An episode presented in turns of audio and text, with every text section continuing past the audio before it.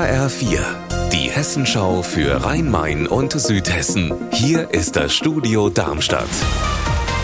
Ich bin Gabi Beck. Hallo. Im September im vergangenen Jahr entdeckte ein Spaziergänger eine Leiche im Graben neben Bahnschienen in Gelnhausen an der Grenze zu Linsengericht. Zwei Monate später wird ein Verdächtiger festgenommen. Heute ging der Prozess los. Die Anklage lautet auf Mord. Unsere Reporterin Nina Michalk war dabei. Hat der Angeklagte die Tat zugegeben?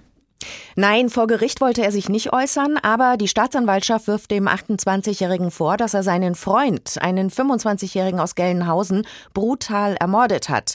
Der hatte nämlich Schulden beim Verdächtigen, die er nicht zurückgezahlt hat, das hat der Verdächtige selbst erzählt, sondern stattdessen sogar für seinen Lebensstil ordentlich Geld verprasst hat.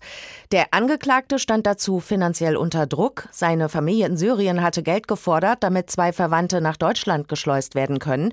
Und da ist er offenbar durchgedreht gedreht. Er soll den Freund in einen Hinterhalt gelockt, getötet und im Anschluss Kokain im Wert von 7000 Euro aus dessen Wohnung gestohlen haben. Und das wollte er dann gewinnbringend verkaufen. Mietwagenlizenzen sind in Frankfurt begehrt. Das soll ein Mitarbeiter des Frankfurter Ordnungsamtes jetzt ausgenutzt haben. Frankfurt-Reporter Volker Siefert, was weißt du darüber? Nach meinen Informationen soll ein Mitarbeiter des Ordnungsamtes von einem Fahrer eines Mietwagens 1000 Euro Schmiergeld kassiert haben.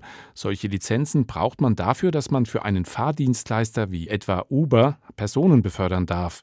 Diese Lizenzen sind anscheinend heiß begehrt. Laut Ordnungsamt sind es mit über 1000 1780 inzwischen mehr als Taxikonzessionen in Frankfurt.